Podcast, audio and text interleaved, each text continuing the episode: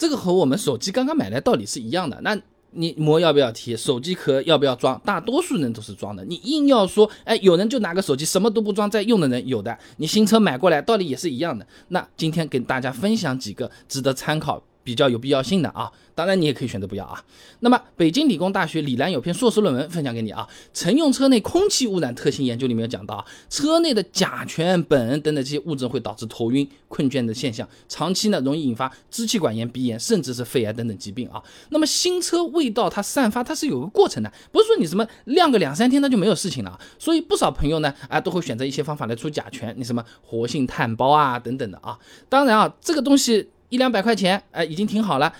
用起来有技巧的，不然的话，你还不如不用啊。呃，华南理工大学李娜硕士论文分享给你啊，负离子活性炭复合材料的制备及其在甲醛去除中的应用研究上面说啊，哎，这活性炭复合材料的吸附托附性能，它搞了个测试，那。它这个活性炭复合材料吸附到饱和状态，那就甲醛被吸到这个活性炭里面去了啊。这个饱和状态，你再放到六十摄氏度，不算很烫吧？六十摄氏度的干燥箱当中进行托付，反复五个过程，吸附能力呢还能达到百分之八十二。说人话啊，就是这个活性炭包啊，你吸了这个甲醛，你拿到外面去晒一下，把它排掉，再放回去，它是可以重新再用的，和海绵是一样的。你捏一把水挤掉了，哎，你再吸还能再吸水。那么。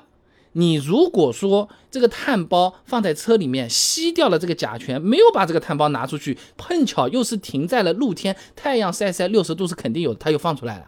哎，这个 就是要注意了啊，这个是碳包，你定期要拿出去把它排排掉啊，这个大家需要注意，买还是推荐买，也可以搞个几百块钱的空气净化器，也是一个办法啊。吴勇等人在《现代预防医学期刊》上面有篇论文的几种空气净化器对室内甲醛污染净化效果对比研究上面，他做实验，哎，他发现啊，甲醛净化剂、光触媒、活性炭的二十四小时甲醛去除率呢是百分之八十八、七十六点五、四十三点二，哎，空气净化器呢只用十二个小时，哎，就有最高百分之九十一点七四的甲醛去除率了啊。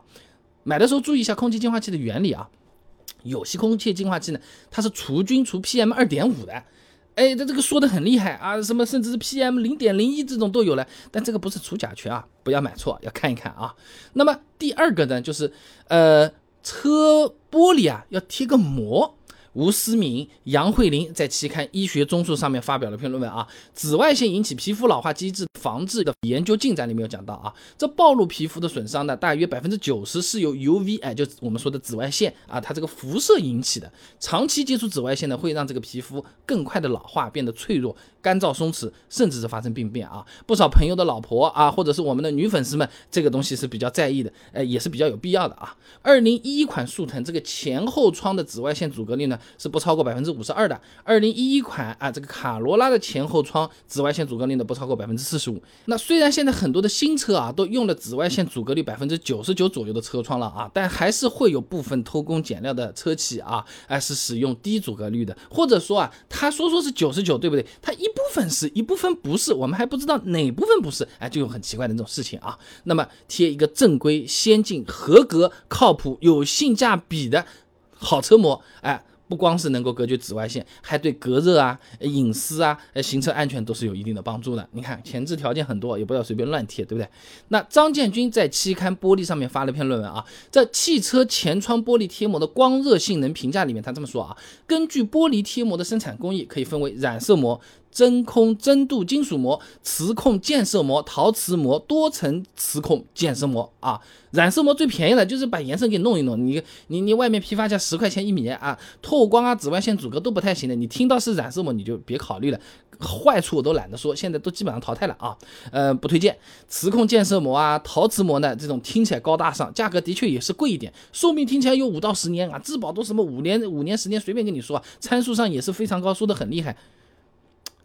是贵一点，但是是贵一点，不是贵老多的。第三个推荐你考虑考虑的呢，就是倒车影像啊。一车研究院发的《中国主流配置洞察报告》上面有个数据啊，二零一六年到二零一七年之后呢，倒车雷达标配率呢是百分之八十五左右，而倒车影像标配率呢只有百分之六十五。哎，也就是说百分之二十左右的车子啊是只有倒车雷达没有倒车影像的，还有些车子呢两个都没有啊。那么只有倒车雷达的车型啊，在倒车的时候，你高一点的马路牙子啊，后面蹲着的小孩，突然过来的小狗啊。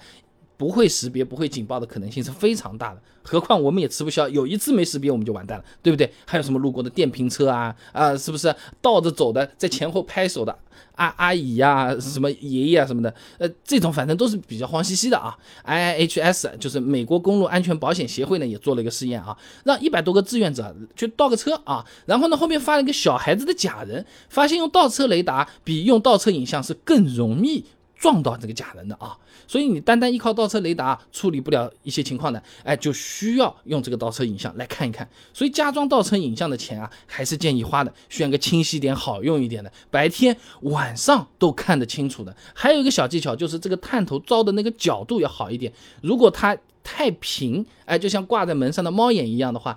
下雨啊，雨水一脏啊，你摄像头就脏了。你你在开车，你总不至于是伸个手到最车屁股去把这个。镜头擦一擦，对不对？选个好角度，选个好位置，找老师傅来装啊。那么第四个呢？哎，就是说家里如果有小孩子坐车的话啊，儿童安全座椅，我这个是推荐你，再贵你也得考虑，必须得买一个的啊。湖南大学的吴梦华有篇硕士论文分享给你，《智能儿童安全座椅的结构与安全性研究》上面啊，他这么说啊，这儿童成员和成人成员生理差距比较大，而儿童的头部占比啊是比重比较高的，哎，就像大头儿子那个动画片里面一样的啊，哎，但是是呢，儿童的颅骨颈部它比较柔软，哎，在事故当中它是容易发生变形的。而且胸部啊和脊椎的弹性都比成人是要大的，这些部位有更大的位移能力，土话叫做容易发生脱臼啊。小孩子是不能直接用大人的安全系统的啊，是需要专门的儿童座椅的。举个例子啊，你大人系个安全带，啊，刚好卡在这个胸部和肩膀的这个位置，对不对？那如果是小孩子系个安全带，直接勒脖子了，咔一个刹车，哗这么一拉。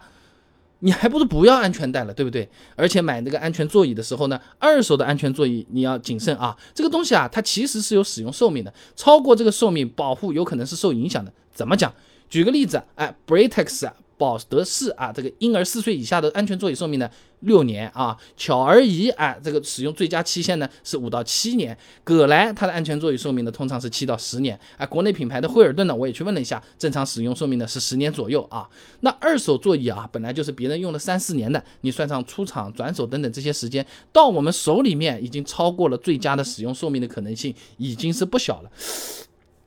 关键是我不知道他们用了多久，你卖给我的时候又没人写这个东西的。我买个二手车，我还能看看公里数，座椅上能写到什么东西啊？这个风险我自己是不愿意担的啊。新的座椅和二手的座椅其实价格也没有我们想象中那么多啊。看看是二手便宜，新的还打折呢，对不对啊？所以说呢，哎，我推荐。使用年份、出厂日期核对一下，看一看。哎，有些甚至还剪掉在那边卖，我觉得这个就不太好啊。所以总的来说，什么都不装，你就好好开车；和什么都不贴、什么都不套，哎，你好好用手机，其实都是可以的。那为什么现在手机大家装壳的多？就是这个道理。想要用的久一点，想要用的好一点，哎，想要自己舒适舒心一点，车子也是一样的，贴膜啊、倒车影像啊等等这些都可以考虑起来啊。